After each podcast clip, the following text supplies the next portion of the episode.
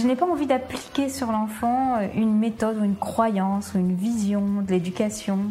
Ce qui m'intéresse, c'est comment nourrir les besoins de l'enfant. Tout le monde remarque que les élèves qui refusent d'apprendre à l'école apprennent plein de choses en dehors de l'école. Pour moi, c'est vraiment une attitude de l'adulte, un regard vis-à-vis de l'enfance qui change. Pour moi, l'école de la vie, c'est l'école des rêves, c'est l'école qui permet de réaliser ses rêves. Bienvenue sur le podcast Innovation en éducation. Je m'appelle Julien Perron, je suis à l'initiative du Festival pour l'école de la vie et du Congrès Innovation en éducation à Paris et à Montpellier. Voilà maintenant plus de 8 ans que je mets beaucoup d'énergie autour de l'éducation, convaincu que tout part de là. À travers ce podcast, vous allez découvrir de nombreux professionnels qui se mobilisent pour accompagner les parents, les enfants et les enseignants. Je vous souhaite un merveilleux voyage sur la route de l'éducation positive. Aujourd'hui, nous avons le plaisir d'écouter Sophie Rabi-Bouquet, qui donnait une conférence au Congrès Innovation en éducation que nous organisons tous les ans. Sophie, fille de l'agroécologiste Pierre Rabi, est investie dans des projets alternatifs depuis l'âge de 18 ans. Après avoir repris la ferme familiale en Ardèche, elle ouvre en 99 une école maternelle et primaire Montessori à la ferme. À partir de 2003, elle développe avec son mari Laurent Bouquet un éco-village pédagogique et intergénérationnel. Depuis 2021, elle gère un nouvel écolieu en Haute-Garonne, l'Oasis de Poulard. Elle est l'auteur de plusieurs ouvrages, dont La ferme des enfants, une pédagogie de la bienveillance. Elle donne des conférences et des formations en pédagogie. Je vous souhaite une belle écoute. Moi, je suis, comme vous le savez sans doute, l'une des filles de Pierre Rabhi. Donc, nous sommes cinq enfants.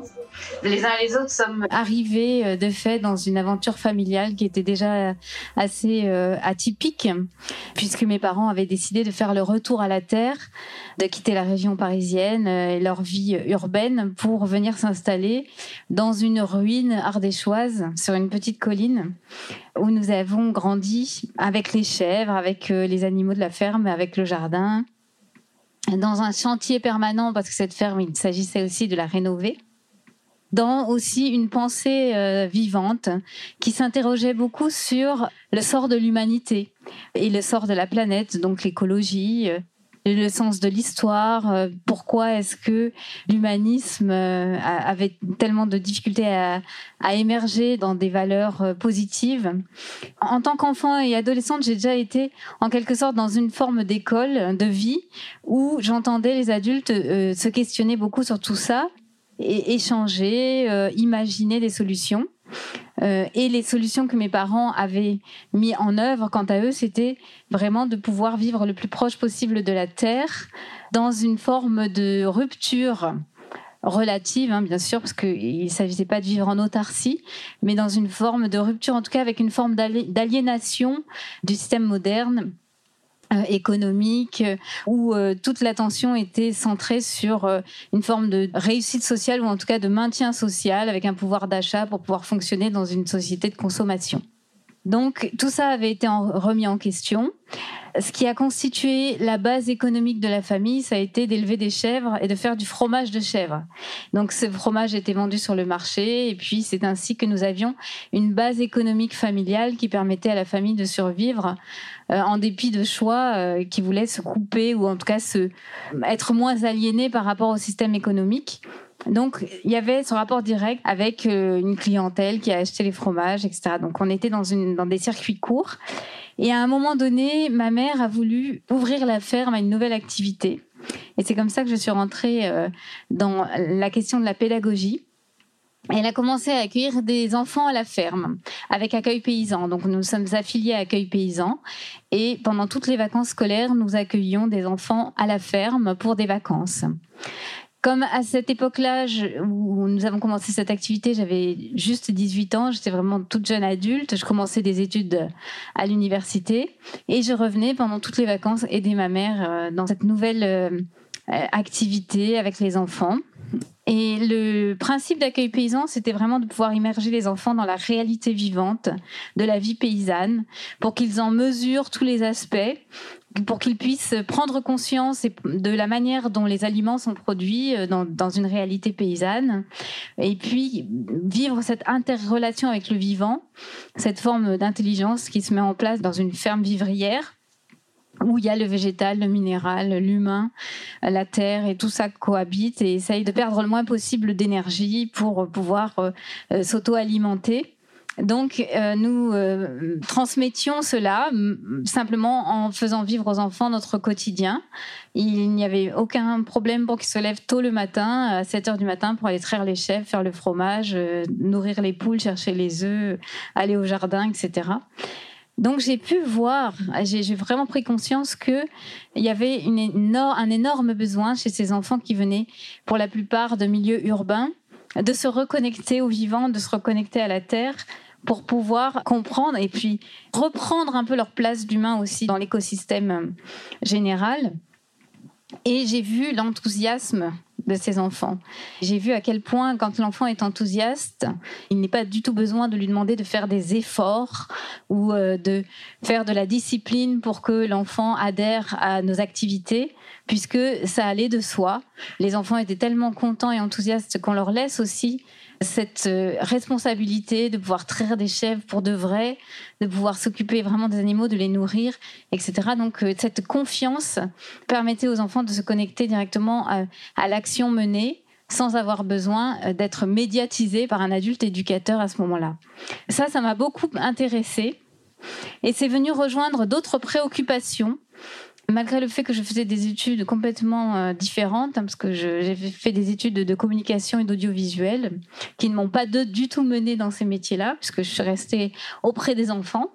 Une autre euh, motivation pour moi, ça a été de chercher une réponse à des questions qui étaient très intenses à l'intérieur de moi concernant toutes ces conversations et cette prise de conscience de où en est l'humanité que j'avais pu toucher du doigt un petit peu en vivant dans, cet euh, espace de questionnement.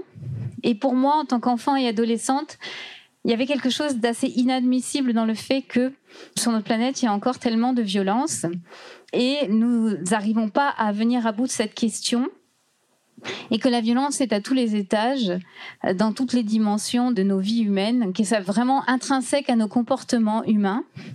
Et donc, comme euh, chacun, je me suis demandé si, bien sûr, l'être humain était naturellement violent et que c'était, ça faisait partie de notre nature humaine. Mais je n'ai pas adhéré à ce principe. Il me semblait très éloigné de ce que je ressentais à l'intérieur de moi.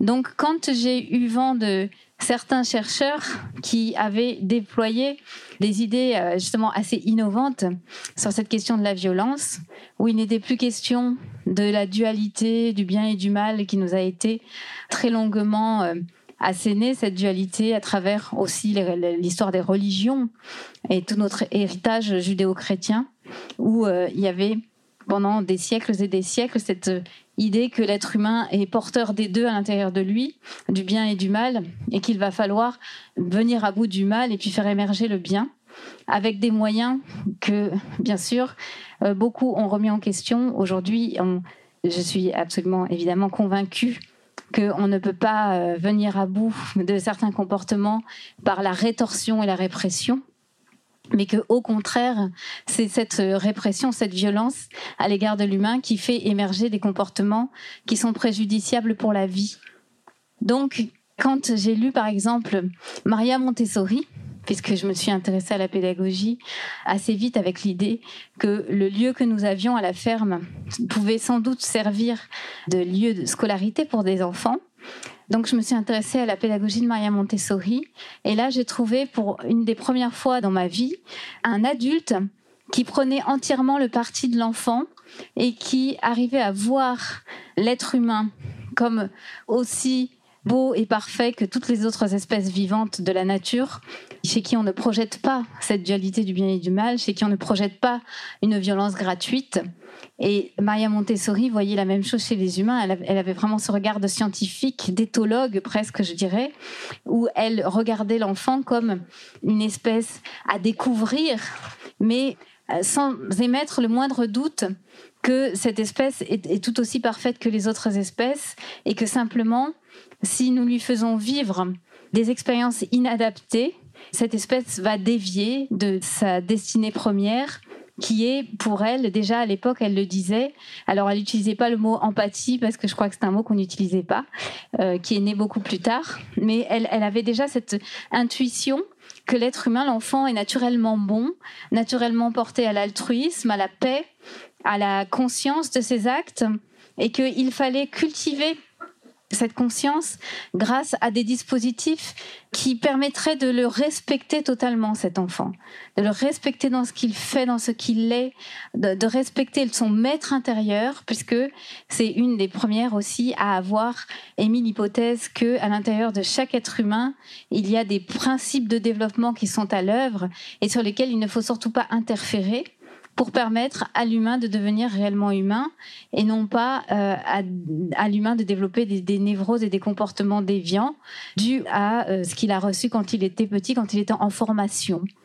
Maria Montessori, elle a vraiment eu ce regard de bienveillance sur l'enfant et ça, ça m'a énormément touchée, ça m'a beaucoup plu et j'ai eu envie de me former à cette pédagogie. Donc ça, ça a été une première chose. Et puis, une rencontre extrêmement importante pour moi, sur laquelle je ne peux jamais faire l'impasse, c'est la rencontre avec Alice Miller. Donc d'abord par ses livres. Alice Miller, qui était une psychothérapeute qui est décédée il y a quelques années, qui a écrit une quinzaine d'ouvrages sur le sujet de la violence éducative notamment.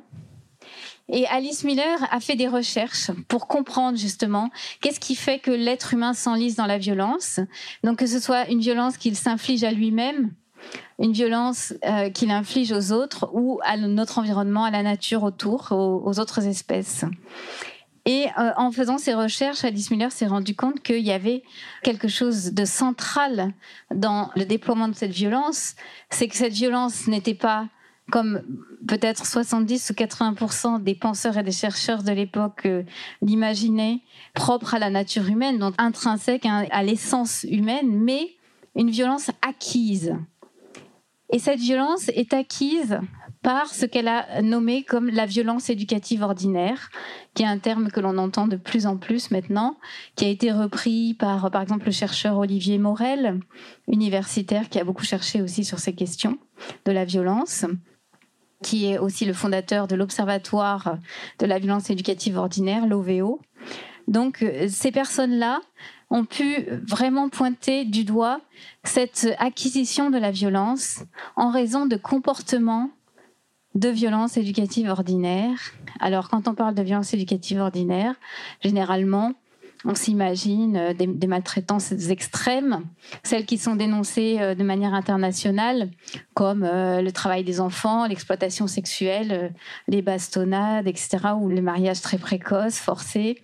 Bon, tout ça, ce sont effectivement de, des violences, de très grandes violences. Mais quand on parle de violence éducative ordinaire, il y a le mot ordinaire.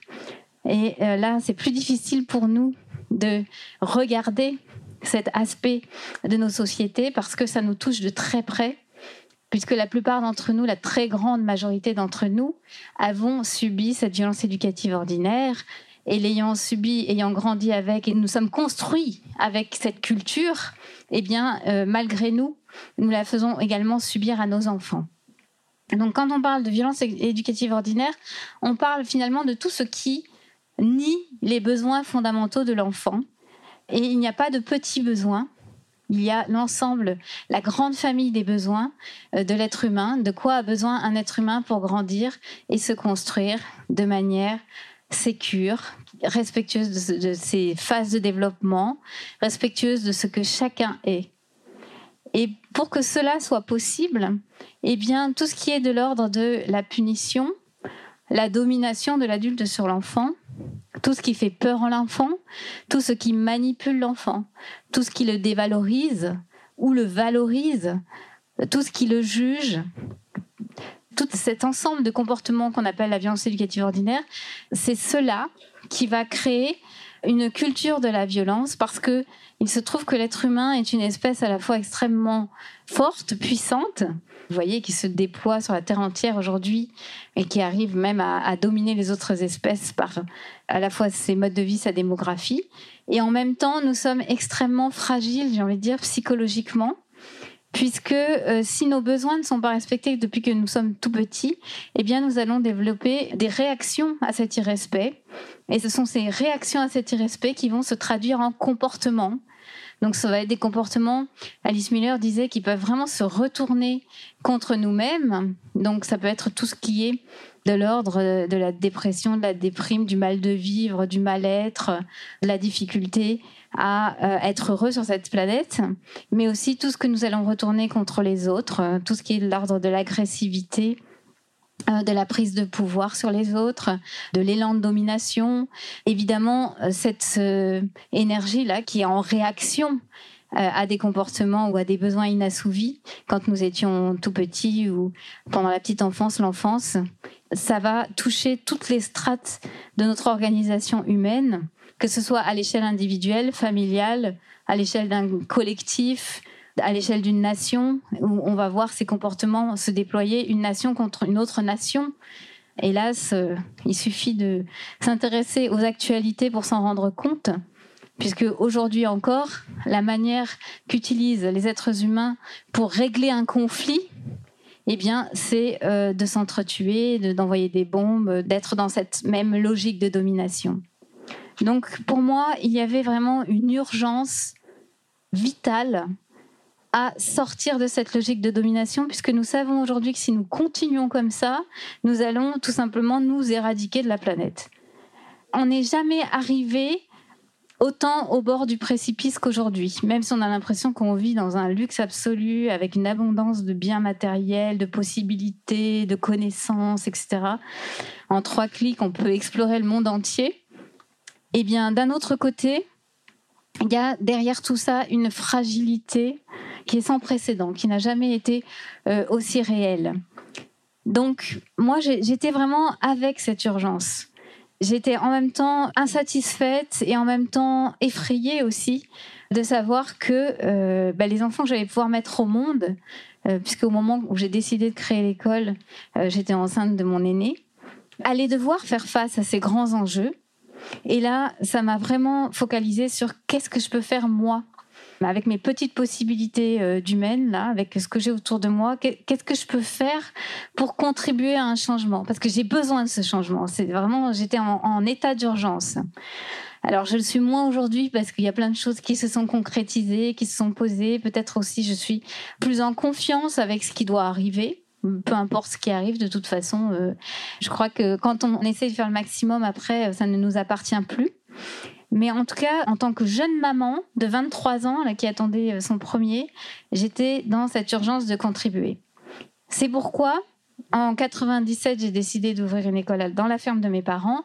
Et en 99, elle a ouvert ses portes avec une quinzaine d'élèves au départ, en maternelle primaire avec un projet pédagogique de vraiment voir comment est-ce qu'on change notre regard sur l'enfant et comment est-ce que nous changeons notre relation avec l'enfant mais en fait, ça allait beaucoup plus loin que ça parce que l'idée, c'était de changer la relation tout court, puisque, hein, vous l'avez compris, euh, la relation vis-à-vis de l'enfant, euh, ça fait un copier-coller après dans toutes les, les, autres formes de relations, y compris la relation à nous-mêmes.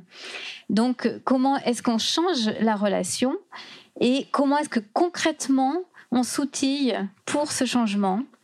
Et c'est là que je suis allée piocher dans la pédagogie Montessori, que j'ai utilisé bien sûr le support extraordinaire de la ferme et de la nature pour continuer à permettre cet enthousiasme de l'enfant dans un environnement vivant. Et petit à petit, cette école a continué sa route avec beaucoup d'expérimentation pédagogique, toujours dans ce sens. Hein. Le fil rouge de l'école, c'est le même depuis le départ. C'est comment faisons-nous pour changer ce paradigme, passer d'une euh, culture dominant-dominée à une culture de la relation comment est-ce que nous faisons pour euh, passer d'une culture de la peur, parce que euh, cette violence éducative et cette organisation dominant-dominée, c'est énormément de stress et d'insécurité. Hein. Par la suite, en faisant des études sur la théorie de l'attachement, ben, je me suis rendu compte à quel point ce sentiment de sécurité est un besoin vital dont nous, nous avons vraiment besoin de nous sentir en sécurité pour grandir, nous épanouir et être bien avec nous-mêmes et les autres. Donc comment on passe de cette culture de la peur à une culture de la confiance? Et pour moi, c'est vraiment ça, cette transition que nous sommes en train de vivre aujourd'hui. Comment est-ce que nous passons de cette culture de la peur à cette culture de la confiance? Comment nous passons de cette culture de la prédation à une culture de la protection? Donc c'est vraiment tout ça que nous avons recherché avec toute une équipe pédagogique qui a beaucoup évolué dans le temps avec euh, un effectif qui a beaucoup évolué dans le temps également, puisque au début c'était une toute petite école avec 15 euh, élèves et aujourd'hui ils sont 80. Nous avons aussi organisé euh, l'école différemment, puisque au début, c'était vraiment cet environnement didactique, Montessori, avec beaucoup d'ateliers toujours la communication non violente, euh, les conseils d'enfants, etc. Donc euh, des endroits où la parole de l'enfant est reconnue, où elle a sa place, où les enfants participent aux décisions. Donc c'est une identité qui colle à l'école depuis le départ. Cet environnement vivant autour avec la ferme, la nature, puisque là où l'école est implantée au départ, c'est un lieu sauvage, avec 600 hectares de bois autour, avec une rivière qui coule euh, pas loin. Donc vraiment tout ce territoire euh, avec une biodiversité extraordinaire qui permet des explorations tout à fait appropriées pour des enfants euh, libres et heureux. Et puis la troisième étape, ça a été quelque part de hum, pouvoir organiser autour de l'enfant un environnement social et même on pourrait dire sociétal différent avec la création d'un éco-village dans lequel l'école a fini par prendre place en 2008. Donc elle est restée ces neuf premières années en gros euh, dans la ferme familiale et puis en 2008 elle a déménagé dans l'éco-village que nous avons imaginé donc ça, c'est euh, une aventure qui s'est déroulée euh, en un certain nombre d'années. L'idée de l'éco-village, c'était en 2002, à un moment où je voyais que l'école peut-être euh, allait atteindre, toucher à ses limites dans la ferme familiale, parce que la ferme ne m'appartenait pas, elle n'appartenait pas à l'association. C'est une ferme qui est familiale, donc qui est partagée par mes frères et sœurs et puis moi-même. Il n'y avait pas forcément non plus de perspective en termes d'agrandissement de l'école, parce que je le glisse au passage parce que j'aime bien le dire, mais on peut ouvrir une école avec très peu de moyens. Moi, j'en avais très peu. On a réaménagé des locaux euh, en éco-construction, mais vraiment euh, de manière très sommaire. Euh, comme il nous manquait de la place, on a acheté des chalets de jardin qu'on a isolés, euh, euh, pour pouvoir les utiliser comme salle de classe. Donc avec quelques dizaines de milliers d'euros, on avait une école. Bien sûr, euh, nous étions limités au niveau de l'espace, donc l'école ne pouvait pas vraiment imaginer agrandir dans ce lieu. Donc l'idée, c'était également de permettre à l'école de se situer dans un nouvel espace, dans cet endroit qui serait un éco-village. Donc pourquoi un éco-village et, en quoi ça rejoint la pédagogie?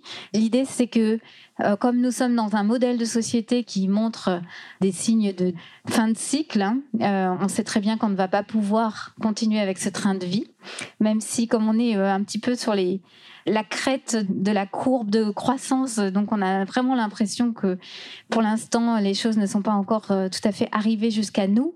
Mais comme je le disais tout à l'heure, ça va venir euh, de manière, de euh, toute façon, euh, complètement prévisible. Moi, je me suis demandé quel était le sens de l'école dans ce contexte, dans le sens où est-ce qu'on va continuer à raconter aux enfants qu'il suffit de bien travailler à l'école, d'avoir des, bonnes, des bons résultats, de passer des diplômes pour arriver sur un marché du travail où on allait trouver réussir sa vie par, de manière économique hein, par ce biais-là et pouvoir s'inscrire euh, dans la logique du système. Donc moi, ça me convenait pas d'avoir que cette perspective et ça me semblait important que dès maintenant, on se mette à expérimenter des nouveaux modèles de société qui permettraient de résoudre un certain nombre de problématiques euh, actuelles. Euh, donc tous ces problèmes écologiques, économiques, problèmes d'exclusion sociale et notamment pour ce qui nous préoccupait, c'était plutôt le troisième âge. Comment est-ce que on accueille dans nos sociétés les personnes âgées, puisque j'avais eu cette expérience dans la ferme d'avoir ma grand-mère aussi avec nous. Donc nous étions quatre générations et je voyais bien que les enfants étaient attirés par ma grand-mère et ma grand-mère par les enfants qui se retrouvaient pour se raconter des histoires, etc. Donc je me suis dit bon bah il y a peut-être deux générations qui auraient vraiment des avantages à se retrouver sur un lieu. Et c'est comme ça que j'ai écrit le projet du hameau des Buis. Au début, ça s'intitulait Éco-village pédagogique et intergénérationnel. Voilà. Donc, avec euh, mon mari Laurent, nous avons été euh, les coordinateurs et porteurs de projet. Euh, moi, j'avais un pied dans l'école et un pied sur le chantier et, un autre pied. Il faut beaucoup de pieds quand on est porteur de projet parfois. Dans ma famille, parce que j'ai eu en, cours de chantier deux autres bébés. J'ai eu quatre enfants en tout. Et donc, en développant tout ça, eh bien, on a eu la satisfaction de, pouvoir euh, déménager l'école en 2008 de la ferme familiale à l'éco-village du Hameau des Buis, qui est situé juste à 2 km. Donc même genre de biotope, même genre de paysage avec euh, toujours cette rivière qui coule, euh, le grand bois de paille olive autour, la garrigue. Donc c'est vraiment une école entre ciel et terre, hein, en crête de colline comme ça, avec une vingtaine de logements qui sont habités pour moitié par des personnes retraitées et pour moitié par des familles, parce que finalement, le projet devait s'adresser uniquement à des retraités, mais on a ouvert également aux familles, poussées par euh, une envie euh, très intergénérationnelle euh, des personnes retraitées qui ne se voyaient pas juste en ghetto de, retraités, mais qui avaient aussi des aspirations à vivre avec des plus jeunes. Voilà. Donc le hameau début aujourd'hui, c'est un lieu qui est de 6 hectares, qui est tout en longueur, où il y a ce village bioclimatique hein, qui est orienté vers le sud avec des façades captrices euh, à toutes les maisons pour pouvoir avoir des maisons passives, donc qui récupèrent la chaleur euh, du soleil en hiver, des maisons qui sont en terre, en paille, en bois, etc. Euh, avec des, des, toitures végétalisées. Au milieu, nous avons l'école qui a investi un vieux masque qu'on a entièrement retapé pour qu'il soit opérationnel pour accueillir les enfants. Beaucoup de yurts parce que, comme je vous le disais, euh, les écoles euh, en général n'ont pas d'argent, les écoles privées hors contrat, et donc il faut se débrouiller euh, comme on peut pour créer de l'espace utilisable. Donc pas mal de yourtes, des yourtes contemporaines notamment, des cabanes, enfin on se débrouille. la ferme, de l'autre côté, donc il y a la ferme.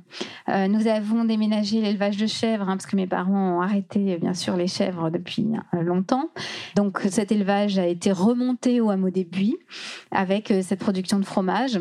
Et puis nos animaux de la ferme, les poneys, les oies, les poules tous les animaux qui font partie de la ferme pédagogique. Et puis, tout au bout du hameau Buis, nous avons un jardin en permaculture qui a démarré il y a quelques années. Le premier acte que nous avons posé lorsque nous avons acheté le terrain, ça a été de planter des arbres fruitiers, bien sûr. Et euh, autour de ces arbres, ben, un jardin s'est installé. Voilà à quoi ressemble le hameau des Buis. Donc, c'est une cinquantaine d'habitants, dont une vingtaine d'enfants qui ne vont pas tous à l'école à la ferme des enfants. Il y a des plus grands qui vont au collège ou au lycée, notamment. Et puis, il y a des enfants qui font du unschooling aussi. Tous les matins, euh, les jours euh, ouvrables, eh bien, il y a un déferlement d'enfants qui viennent des environs. Alors quand je dis qu'ils viennent des environs, en fait, ils viennent de familles qui ont déménagé pour se rapprocher de l'école, parce qu'on est en zone totalement rurale. Le public rural euh, a peu cette culture de mettre ses enfants à l'école privée surtout une école privée hors contrat. Donc nous avons attiré des familles dans la région qui ont déménagé pour s'installer autour de l'école. Et même déménager d'assez loin, parce que dans l'école, je crois qu'il y a 14 nationalités différentes. Donc 80 citoyens, on les appelle plus des élèves, mais des citoyens avec 14 euh, nationalités différentes. Donc des enfants qui euh, sont parfois bilingues, trilingues, et c'est aussi un bain culturel parce que ce lieu attire beaucoup de jeunes. Donc, on a des services civiques, des volontaires européens, des jeunes, des voyageurs, des, des woofers, des gens de passage. Donc, c'est tout ce bain social et culturel qui est extrêmement porteur hein, dans une école et qui participe pleinement de la pédagogie. L'histoire de la ferme des enfants, c'est ça, c'est cette grande histoire de participer à un mouvement qui va vers ce changement euh, qui est tant attendu là et dont nous qui focalise notre intérêt euh, en se disant bah, est-ce qu'on va y arriver ou pas à passer le cap. Et euh, donc voilà on participe de cette manière là ce qui est important de, vous dire, c'est que nous avons également eu une évolution pédagogique euh, assez intense avec cette réflexion constante sur les besoins de l'enfant et qu'au début, nous sommes partis sur cette pédagogie Montessori qui est quand même très très euh, soutenante pour les apprentissages académiques. Euh, ceux qui connaissent la pédagogie Montessori savent sans doute que euh, dès la maternelle, entre 3 et 6 ans, on aborde énormément les notions académiques. en mathématiques, par exemple, on va jusqu'à la numération jusqu'au million, jusqu'à explorer les quatre opérations, par exemple. Et puis, il y a des, vraiment du matériel pour la géométrie, pour la géographie, pour l'écrit, pour la lecture. Donc, en maternelle, il n'est pas rare de voir des petites de, de 5 ans et demi, 6 ans, et eh bien, qui savent déjà lire et écrire et qui ont beaucoup de notions de mathématiques. Ça, ça m'a passionné. J'avoue, au début, c'était vraiment, j'avais un enthousiasme énorme pour cette pédagogie et la didactique qu'elle permettait. Et puis, à un moment donné, il a fallu que je me rende compte, mais ça a pris des années, avec mon équipe, nourrie par des inspirations et des rencontres, que l'instruction, c'était pas vraiment ce qui était le plus important dans la construction d'un être humain et que beaucoup d'enfants nous le racontaient, nous le disaient, nous le montraient c'est que quand on se met à l'écoute de l'enfant vraiment, eh bien, il se passe autre chose. C'est-à-dire qu'on avait des enfants qui, malgré le fait que euh, notre quotidien dans l'intérieur des, classes nous paraissait quand même assez passionnant, avec tout ce matériel merveilleux à, manipuler, toutes ces couleurs, euh, ces matières nobles comme le bois, le tissu, etc., tout ce qu'il y a dans une classe Montessori, eh bien malgré cela, je me suis rendu compte assez vite, comme beaucoup d'éducateurs Montessori après leur formation, que non, les enfants d'aujourd'hui ne dévorent pas le matériel Montessori. Donc, s'il y a des Montessoriens dans la salle, vous devez savoir de quoi je parle. C'est pas vrai.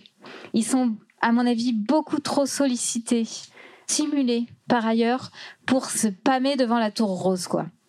Je pense que ça, c'est terminé. C'était peut-être sans doute vrai du temps de Maria Montessori au début du XXe siècle dans les quartiers pauvres de, Rome. Chez nous, les enfants, ils ont leur chambre pleine, pleine, pleine euh, de matériel et d'objets de toutes les couleurs. Et euh, quand ils voient des barres rouges et bleues, ben ils pas, euh, font pas la génuflexion, quoi. En tout cas, moi, j'ai pas constaté ça. Donc, c'est autre chose qui va emporter les enfants vers ce matériel-là. C'est vraiment l'attitude des, adultes, c'est vraiment le lien, c'est vraiment la relation, c'est vraiment la manière dont l'ambiance vit à l'intérieur de la classe. Donc ça, oui, je l'ai constaté, mais j'ai constaté que ça ne fonctionne pas avec tous les enfants. Donc déjà les miens, ça fonctionnait pas. Ils étaient dans, tous les cas assez fâchés avec euh, le fait que l'école leur prenait tant leur maman pour ne pas se préoccuper du tout du matériel Montessori. Mais ils ont appris, euh, je ne sais pas comment. Alors il y a aussi ça, c'est que moi j'ai vu mes enfants savoir lire à 6 ans, euh, les quatre. Et je ne sais pas du tout comment ils ont fait. Je ne m'en suis jamais occupée. On n'a jamais ouvert un livre de lecture. Ça, ça a commencé à me faire réfléchir. Ce qui m'a fait réfléchir aussi, c'est les plaintes des enfants. Je me disais, mince, on a la plus belle école du monde, là. Euh, on est à la campagne avec des animaux, les arbres, les fleurs, euh, le matériel Montessori, euh, une équipe trop sympa, bienveillante, etc. Et ils sont encore pas satisfaits. Ils disent encore, mais j'ai pas envie d'être dans la classe, là. Je pourrais pas aller jouer dehors plutôt. Ou, mais pourquoi je dois apprendre ça? Alors là, ça, c'était vraiment la question qui revenait le plus, je pense, euh, devant euh, des, terminaisons de conjugaison ou, la division. C'est mais, ça, ça va servir à quoi que j'apprenne ça? Et des enfants qui sont allés jusqu'à me demander, par exemple, la racine carrée, tu l'utilises souvent dans ta vie? Combien de fois ça t'a servi? Et là, on, on, réalise que oui, ben en fait, non, quoi. Alors pourquoi apprendre des choses dont on n'a pas besoin? Alors peut-être que on apprend dans l'hypothèse que peut-être un jour on en aura besoin. Donc on se projette dans cette euh, dans cette hypothèse-là et finalement on installe l'enfant constamment dans un rapport au futur. Donc euh, on n'est jamais dans le présent. Donc maintenant on, va payer euh, des coachs pour nous remettre dans le présent parce qu'on est tellement déconnecté de tout que on est obligé de payer quelqu'un pour nous rappeler que juste on est en train de vivre là et de respirer. Mais on invite les enfants dès qu'ils sont tout petits à se projeter dans le futur. Il n'existe que tu fais maintenant, tu le fais pas pour maintenant, tu le fais pour quand tu seras grand. Donc ça déjà, ça ne colle pas avec l'enfant parce que l'enfant lui il a une propension à vivre au présent qui est énorme. Surtout les enfants libres, parce qu'après, il n'y a pas plus conditionnable qu'un enfant. Comme je dis souvent, on peut faire un enfant Bouddha, un enfant soldat, un enfant, on peut faire ce qu'on veut avec un enfant. parce que lui, il a tellement confiance en nous, il a tellement d'empathie pour nous, il, a tellement besoin d'amour inconditionnel que de toute façon, il est prêt à nous suivre. Ça aussi, je me suis dit, mais c'est une sacrée responsabilité non d'un chien, parce que moi, je ne sais pas du tout si je suis à la hauteur de ça, quoi. Je suis plutôt sûre que je le suis pas. Parce que j'ai déjà tellement de mal, moi, à savoir pourquoi je vis, euh, qui je suis, où je vais. Et, je vais aller raconter aux enfants ce qu'il en est pour eux. Waouh, quelle mission. C'est énorme. D'être parent ou d'être éducateur, c'est un truc énorme. Donc, ce cheminement, Montessori, etc., avec les ateliers, euh, la pédagogie institutionnelle, le conseil d'enfants, euh, une voie délibérative pour chaque enfant, etc., très bien, on l'a fait mais on a toujours été un petit peu soumis à cette euh, injonction de l'instruction obligatoire. Pendant des années, on a été soumis à ça avec un peu le nœud au ventre quand l'inspecteur venait pour euh, regarder ce qu'il y avait dans ou ce qu'il n'y avait pas dans les classeurs de certains enfants. Mais ça s'est toujours super bien passé avec l'inspecteur. Donc, euh, au fil du temps, vraiment, on a pris confiance dans ce qu'on faisait. Mais quand même, je me questionnais toujours par ce truc-là. Mais c'est vrai, pourquoi est-ce qu'on oblige les enfants à ingurgiter tout ce programme euh, qui les projette dans le futur, qui leur permet pas d'être là avec eux, et même qui les dérange? Parce que moi, j'avais un fils, par exemple, qui était passionné par mille et un sujets. Et ça me faisait mal d'aller lui dire, euh, Mathéo, Ouais, ok, tu as fait un exposé sur les phasmes, là, c'est super. Mais tu te rappelles que tu as ton programme à finir pour cette semaine, là? Alors lui, il ah bah oui c'est vrai, il faut que je fasse ça. Ou alors il était en train de dessiner une BD ou de faire des choses euh, passionnantes ou même d'avoir des conversations extraordinaires avec ses camarades. Et nous, notre rôle dans la classe, c'est de venir rappeler aux enfants qu'ils avaient des compétences à acquérir chaque semaine et que quand même il faudrait qu'ils le fassent. Donc pendant des années, moi j'ai pas eu le courage quelque part d'avoir cette désobéissance, de ne pas obliger les enfants à l'instruction. Et ce qui nous a permis collectivement, en tant qu'équipe, de passer ce cap-là, ça a été de voir que le questionnement arrivait sur le continent européen, notamment bah, sur le continent européen, il y est depuis très longtemps, hein, puisque la plus ancienne école qui est dans cette forme de désobéissance, c'est Summerhill. Mais en France, première école démocratique, 2014, ou 2013 ou 2014. Ramin Faranji, que vous aurez peut-être la chance d'écouter demain, amène cette dynamique-là en 2015 avec l'ouverture de l'école dynamique à Paris. Et puis là, il y a un mouvement exponentiel. Là, on attend l'ouverture de 80 écoles démocratiques en France ou qui sont déjà ouvertes ou qui vont ouvrir. Et puis, il y a tout ce mouvement du unschooling porté par euh, bah, le film de Clara Bellard, Être et devenir, par euh, André Stern, que certains connaissent peut-être, qui est un conférencier absolument délicieux et passionnant, et qui, lui, n'a jamais été à l'école. Et puis, il y a aussi le soutien des neurosciences, qui remettent l'enthousiasme et les apprentissages autodirigés au cœur de l'apprentissage, au cœur de la question de l'apprentissage. Donc, nous avons fait venir euh, Clara Bellard, euh, Ramin Fanji euh, et Marjorie Battista, donc fondateurs d'École Dynamique.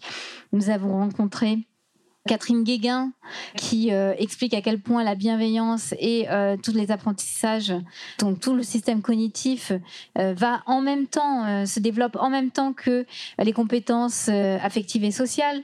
Donc tout ça nous a donné le courage à un moment donné de dire voilà, on va arrêter de quelque part dominer, encore une fois, l'enfant avec le projet qu'on a pour lui, de vouloir qu'il apprenne ceci et cela, pour aller plus loin encore dans la confiance et faire confiance à l'enfant que de toute façon, il est né pour apprendre et que tous les jours il apprend et que il va pouvoir développer par lui-même sa logique de développement dans un sens que l'on accepte de ne plus maîtriser ou contrôler. Donc depuis la rentrée de septembre 2016, nous sommes passés école démocratique.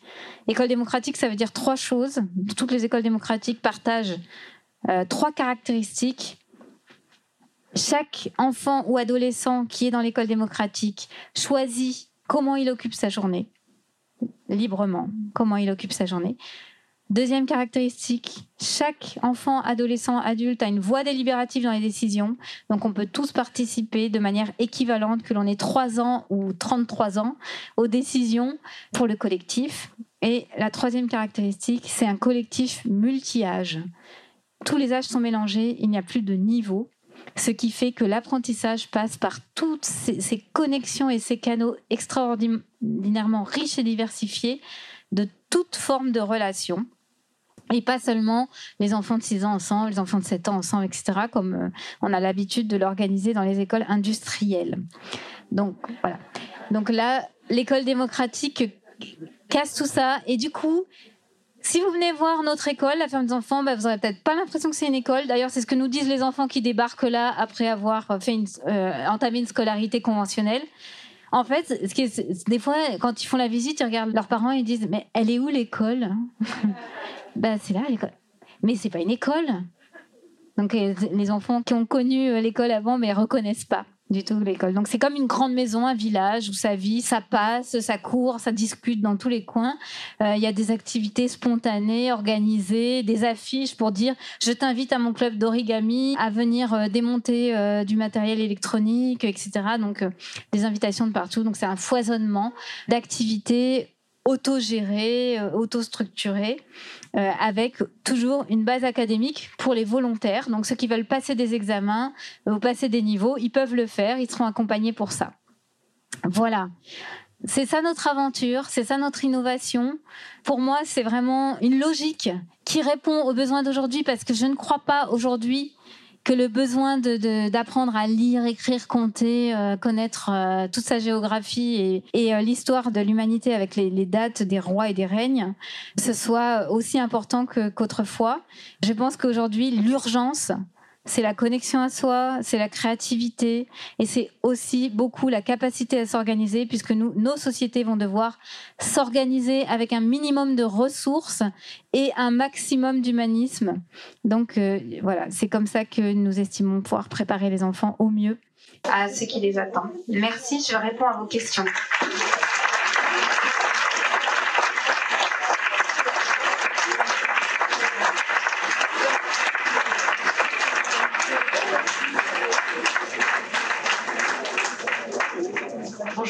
merci pour cette présentation. J'avais une question par rapport à ce que vous venez de dire à la fin. Euh, vous avez dit que les bases académiques étaient volontaires. Je voulais savoir comment vous anticipiez du coup euh, le fait que, bah, j'imagine que vos enfants, enfin les, nouveaux là, vont être peut-être embauchés par mes enfants qui eux sont dans un système euh, ancien. donc on est quand même dans quels sont tes diplômes, qu'est-ce que tu as fait comme études, etc. Donc oui, ils vont devoir s'adapter. ça met en question parce qu'avant l'école, il n'y avait pas forcément d'école ou pas d'école obligatoire. Il y a quand même dans des pays où on se bat pour éduquer euh, les jeunes filles, etc. Avec ce côté, on n'est plus dans l'école, on est encore dans l'école. Il y en a qui se battent pour que les enfants aient l'école, qui travaillent. Enfin, vous voyez, toute cette mouvance-là, je voulais savoir comment vous vous positionnez euh, par rapport à ça. Merci. Oui, alors pour moi, ce qui est important, c'est qu'on puisse euh, un petit peu tordre le cou aux idéologies et à la croyance qu'il n'y a qu'un seul, modèle, qu'un seul modèle est bon pour tout le monde. Et j'ai l'impression que c'est ça, c'est faire vivre la biodiversité. Et on le voit déjà avec nos anciens qui sont grands maintenant, parce que l'école a presque 20 ans. Euh, il n'y en a pas deux qui ont le même parcours. Souvent on me demande, mais qu'est-ce qu'ils deviennent? Mais c'est qui ils? Il y a voilà, il y a Olivia, il y a Lucas, il y a Guillaume. Donc comment, comment est-ce qu'on fait avec cette question? Moi, je ne sais pas répondre à cette question. Ce que je vois, c'est que euh, chacun va trouver euh, son chemin avec ou sans diplôme. Donc il y en a qui, à un moment donné, vont se rendre compte euh, que le diplôme est important, ils vont s'y mettre. Je peux vous raconter l'histoire de François, par exemple, il a arrêté l'école à 12 ans. Et donc, à l'époque, nous n'avions pas de collège. Donc lui, il est parti au collège du coin, dans la ville voisine. Il a fait un an et puis au bout d'un an, il a dit à sa mère ah non mais c'est pas possible, moi je reste pas là. Euh, ça n'a pas de sens pour moi. Je, suis assis trop longtemps dans la semaine et euh, j'ai envie de faire autre chose. Donc sa mère, qui avait cette ouverture-là, lui a dit ben, que veux-tu faire? Ben, j'ai envie d'approfondir la pêche. François pêchait beaucoup euh, et c'est ça que je veux faire. Donc sa mère, elle l'a emmené dans tous les lacs et les rivières du sud Ardèche. Et puis, il a appartenu à un club de pêche. Et puis, il a commencé à pêcher euh, en, avec, euh, en faisant des, concours, des championnats. Et puis, il est devenu très bon. Et puis, il a été financé par un sponsor. Et puis, il est allé en Europe de l'Est, il est allé en de feu, il est allé au Canada, il est allé à Saint-Barthélemy pour faire des concours de pêche. Et puis, au bout, au bout de quelques années, il avait 18 ans, Il est revenu en Ardèche et puis là, il s'est rendu compte que ça serait quand même pas mal qu'il ait le, diplôme pour pouvoir lui-même être euh, guide de pêche. Donc le BPGEPS. Euh, du coup, bah, il a vu que ça faisait des années qu'il allait plus à l'école, que l'orthographe déjà c'était pas top, que par contre il parlait anglais. Voilà. Euh, donc il s'est dit bon, il a évalué la situation, mais il s'est dit bon, bah, je, dois pouvoir y arriver. Et pour rentrer, il est allé rencontrer le directeur de l'établissement parce que forcément il n'avait pas les bonnes clés, euh, des clés habituelles pour entrer.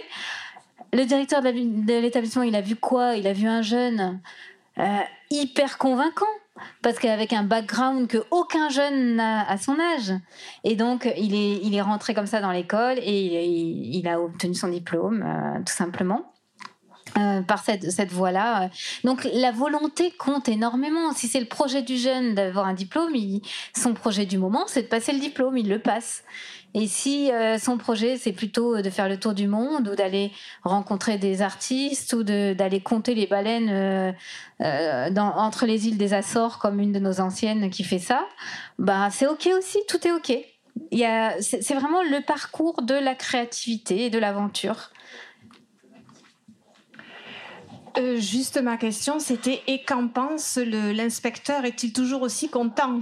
Ah, bonne question et à laquelle je ne vais pas savoir répondre. Parce que curieusement, pendant des années, nous avons été inspectés quasiment tous les ans.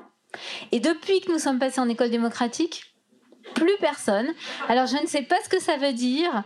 J'ai ouï dire que avec les nouvelles mesures récentes, là, euh, on allait, euh, il, va, il allait y avoir des inspections massives dans nos écoles euh, au mois de mars. Donc on attend. On a le, le café chaud. voilà on a quand même construit euh, un argumentaire et surtout on a construit euh, des classeurs. Donc on a plein plein d'albums, matière par matière, avec tous les items du socle commun, des photos et on raconte tout ce qu'on vit dans l'école pour pouvoir euh, bah voilà, euh, dire euh, bah, du contenu, on en a un, maximum. après, ce qu'on ne pourra pas dire, c'est qu'on évalue les enfants parce qu'on les évalue pas. Donc effectivement, on ne sera pas en mesure d'assurer que tel enfant a tel âge, a telle compétence. Mais je crois que dans le, dans le public non plus, il me semble. Donc finalement, on, on, va, on, va, on va discuter. Alors. Une question par rapport au, coût financier pour les parents qui. Euh, je, suis, ici, hein. pardon, excusez-moi. Par rapport au coût financier pour les parents pour une année en scolarité dans votre école. Oui. Alors, effectivement, c'est une école privée hors contrat. Pourquoi? Bah, Parce qu'on n'a pas le choix. Euh, il y a d'autres pays européens où s'il y a tout un collectif de parents, par exemple, qui souhaitent une pédagogie, c'est financé, c'est pris en charge. En France, pas du tout. Donc, quand vous, voulez euh, créer une école alternative, bah, il n'y a pas 36 solutions, c'est école privée hors contrat. Donc, les cinq premières années, vous ne pensez même pas avoir des financements publics parce que il faut faire ses preuves. Au bout de cinq ans, vous pouvez demander un contrat simple avec l'éducation nationale, ça veut dire un, un, enseignant payé euh, par euh, l'éducation nationale, mais c'est tout. Après, tous les frais de fonctionnement, etc., c'est à la charge de l'école. Donc, ce sont les parents qui payent. Ils payent autour de 3 000 euros euh, l'année pour scolariser un enfant. C'est raisonnable? Par rapport à ce qui existe à côté, c'est. Alors oui, alors ce qui nous permet de pratiquer des prix comme ça, qui sont assez bas par rapport au reste des écoles privées hors contrat, c'est que nous sommes au, sein, au cœur d'un éco-village donc on est quand même engagé sur euh, certaines économies. Hmm. Euh, nous sommes engagés sur la solidarité, sur le bénévolat, sur euh, voilà. Donc il y a quand même tout un réseau qui soutient ça. Sinon on n'y arriverait pas. Hein. Et puis tous les tous les ans c'est très compliqué. Et on a aussi pas mal de donateurs qui complètent un peu notre budget. Euh, alors moi, je voulais juste témoigner et poser une question, témoigner pour euh, confirmer ce que vous avez dit sur le fait qu'on peut ouvrir une école avec de très faibles moyens, parce que ça a été mon cas, euh, et également que même si on n'a pas les coamos, tout ce qui est magnifique que vous avez autour, ce qu'on n'a pas, on peut avoir des frais de scolarité à 300 euros ou 3000 euros effectivement l'année. Et moi, j'avais une question, les outils, parce que du coup, moi, j'ai deux écoles alternatives et on a créé le collège là en septembre. On arrive à près de 100 enfants. on est beaucoup regardé, enfin de plus en plus. Euh, on a reçu Bernard Collot il n'y a pas très longtemps, donc on est dans cette dynamique effectivement d'école démocratique et on adorerait euh, y aller, mais on a un petit peu peur effectivement de l'inspection de l'éducation nationale, parce qu'on se dit que là on va sortir des clous. Donc du coup, est-ce qu'il y a des outils qui peuvent être partagés? Ce que vous parliez tout à l'heure, les dossiers, les fichiers, etc. Est-ce qu'on peut imaginer un partage d'outils ou, plus de communication en fait pour pouvoir être plus fort? Oui, bien sûr, ça se fait déjà beaucoup hein, dans les réseaux, euh, que ce soit les réseaux Montessori ou le réseau EDEC, le réseau des écoles démocratiques. Euh, il y a l'école dynamique qui a développé aussi un logiciel qui s'appelle Athéna et qui permet euh, de faire rejoindre chaque activité menée par l'enfant avec des, des compétences du socle commun.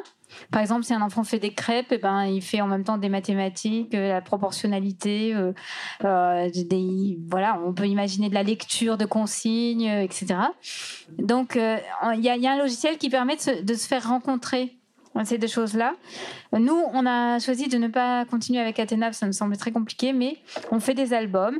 Euh, je pense que ce sera insuffisant à un moment donné face à l'inspection.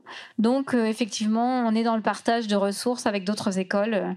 Donc, par le réseau EDEC, c'est une bonne, euh, une bonne solution.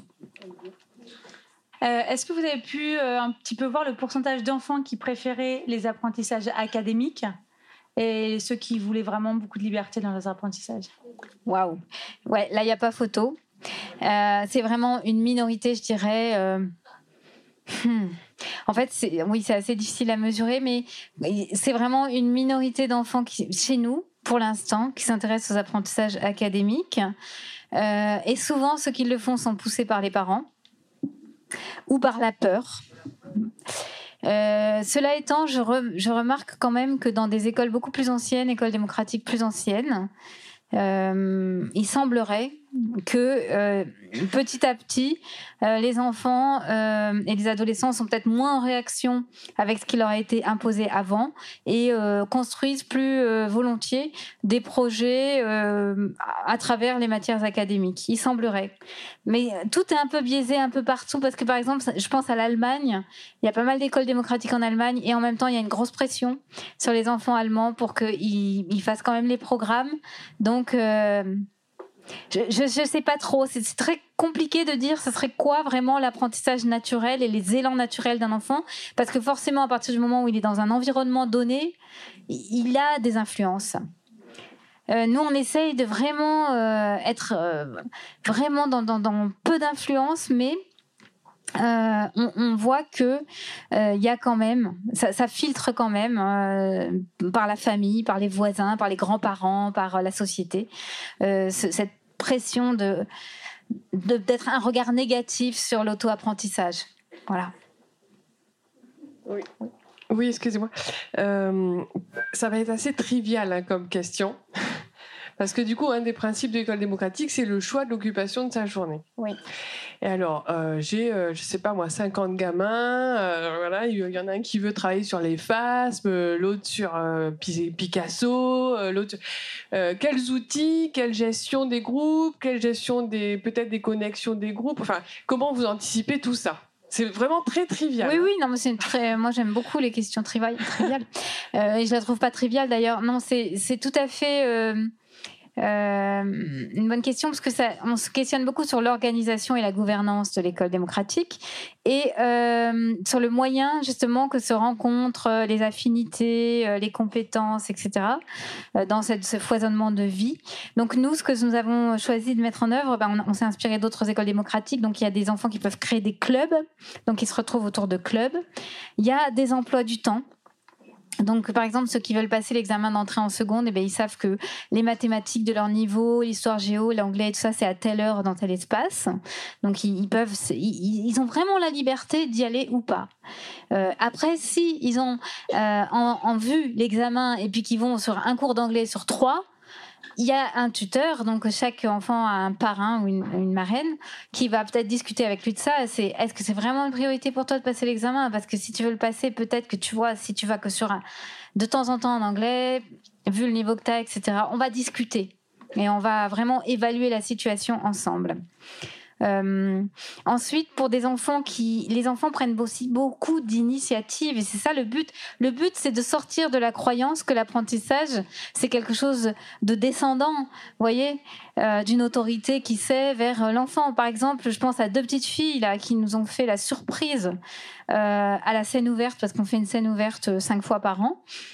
De nous sortir une chorégraphie, mais digne de. Donc, elles avaient travaillé, elles s'étaient organisées, elles avaient répété, elles avaient fait les costumes, elles avaient tout fait. Moi, j'avais rien vu venir parce que, bon, je les vois pas beaucoup, ces deux petites filles-là. Mais c'était un travail de pro. Euh, et elles ont fait ça sans adultes, absolument toutes seules. Et, ça, ça arrive quand même assez régulièrement que des enfants s'organisent, mais complètement en autonomie entre eux, euh, sans avoir besoin euh, d'adultes. Et puis il y en a d'autres, au contraire, qui sont dans une demande. Par exemple, il y en a un, il veut passer son permis de pilote d'avion. Bon, il n'a que 12 ans aujourd'hui, donc c'est un petit peu tôt. Mais il est en train de vraiment très sérieusement se préparer. Et lui, il a vraiment eu besoin d'être guidé. Donc, avec sa marraine, il a, élaboré toute une stratégie qui allait lui permettre de l'amener à, ce résultat-là. Donc du coup, il reprend des cours de maths alors qu'il avait horreur de ça parce qu'il a compris que dans le brevet de pilote, il en aurait besoin, etc. Donc euh, là encore, c'est organique. Il n'y a pas une voix, il y a une multitude de voix euh, qui vont se faire seules, à plusieurs, euh, accompagnées, pas accompagnées. Et pour que tout ça se rencontre, on a quand même un lieu central, comme un hall central, où il y a toutes les infos tous les plannings, toutes les affiches, toutes les invitations, toutes les possibles. Et également, nous faisons une fois par période, donc toutes les 7-8 semaines, un marché des compétences. Donc, il se présente comme un marché. Donc, chacun a son stand avec euh, et montre, ben voilà, celui qui sait faire des paniers, celui qui sait faire des maths, celui qui, quels sont les thèmes qui vont être abordés avec euh, un histoire euh, à la prochaine période. donc, les enfants font leur marché. Ils ont tous un planning vierge, ceux qui veulent parce qu'il y en a qui ne remplissent absolument aucun planning, et ils, ils, ils mettent dans les cases, euh, tiens, leur rendez-vous. Moi, je veux absolument faire la danse jazz, donc c'est tel jour, telle heure, hop, je le marque dans mon, dans mon planning. Voilà, donc ils, construisent leur propre planning à partir de ça aussi. Euh, J'aurais deux questions. La première, c'est euh, vous avez dit qu'il y avait 80 enfants. Combien est-ce qu'il y a d'éducateurs ou d'adultes d'encadrants pour eux? Et la deuxième question, c'est est-ce qu'il vous est déjà arrivé d'avoir des enfants qui euh, ne voulaient rien faire? Parce que justement, si le choix est libre, est-ce qu'ils peuvent ne rien faire pendant plusieurs jours, voire plusieurs semaines ou plusieurs mois? Et que faites-vous dans ces cas-là? Alors absolument. Euh, ils peuvent euh, tout à fait choisir de ne, de ne rien faire. Enfin, de ne rien faire, on ne fait jamais rien. En fait. Hier, mon fils de 13 ans, j'ai demandé T'as fait quoi cet après-midi? Il m'a dit J'étais assis sur un banc ben, c'est voilà. J'imagine que s'il était assis sur le banc, il a dû réfléchir, penser, regarder le paysage, euh, méditer, euh, élaborer des choses dans sa tête. Euh, voilà. Donc ça, c'est tout à fait possible et c'est même tout à fait possible sur la longueur. Il y a des il y a une maman l'autre fois qui me, qui me dit, euh, en plus elle travaille au secrétariat, donc euh, elle me dit, euh, oh, on m'a dit que mon fils, il, jouait au plus plus. Vous savez ce que c'est les plus plus? Les petits bouts de, un peu comme des Lego, mais une autre formule. On m'a dit que mon fils, il jouait au, plus plus depuis six mois. Et elle me dit, mais c'est pas vrai, hein J'ai dit, ben, si. mais c'est génial, il s'éclate. En plus, c'est un enfant qui avait vraiment des problèmes euh, de comportement et tout ça, mais là, on n'en entend plus parler, quoi. Il est trop à fond sur C++. Et euh, tout ce qui s'élabore comme compétences, comme connaissances à travers ça, je n'ose même pas imaginer. Je pense que ça dépasse largement les items du socle commun. Donc, euh, et au niveau de l'équipe, on est 18, mais il y a six, dans les 18, il y a six jeunes qui sont un peu entre deux, mais qui sont vraiment extra. Enfin, on les adore. Et c'est des bénévoles, donc des volontaires européens des services civiques, euh, et qui font complètement partie de l'équipe et qui se forment en même temps et qui sont à fond pour euh, accompagner les enfants dans, dans l'école démocratique. Voilà, on est 18. Dernière question. Alors, je sais qu'il y a plein de personnes qui vont avoir envie de poser des questions qui seront un peu frustrées. Non, c'était juste une question autour de la place des jeux vidéo et de l'informatique. Ah, il a fallu cette question. Mmh. c'est pour ça. C'est obligé. Mmh. Alors, gros, gros débat dans les écoles démocratiques parce que, effectivement, l'école démocratique étant vraiment fondée sur la liberté, et la liberté de choix, la liberté de l'enfant euh, et de la liberté de prendre ses décisions, dans la plupart des écoles démocratiques, les jeux vidéo sont autorisés. Donc les enfants se débrouillent, mettent en place le truc, apportent leur PlayStation, ils vont récupérer un écran euh, euh, à la recyclerie, peu importe, mais ils installent leur, euh, en général, voilà, ils installent leur coin jeux vidéo pour pouvoir jouer, parce que ça, ça fait partie des intérêts un peu centraux pour certains. Et nous, par contre, on, a fait quelque chose qui n'est pas du tout démocratique. C'est qu'on a une règle de base qui dit je ne joue pas aux jeux vidéo à l'école. Donc on a cinq règles de base. On a démarré l'école démocratique avec cinq règles.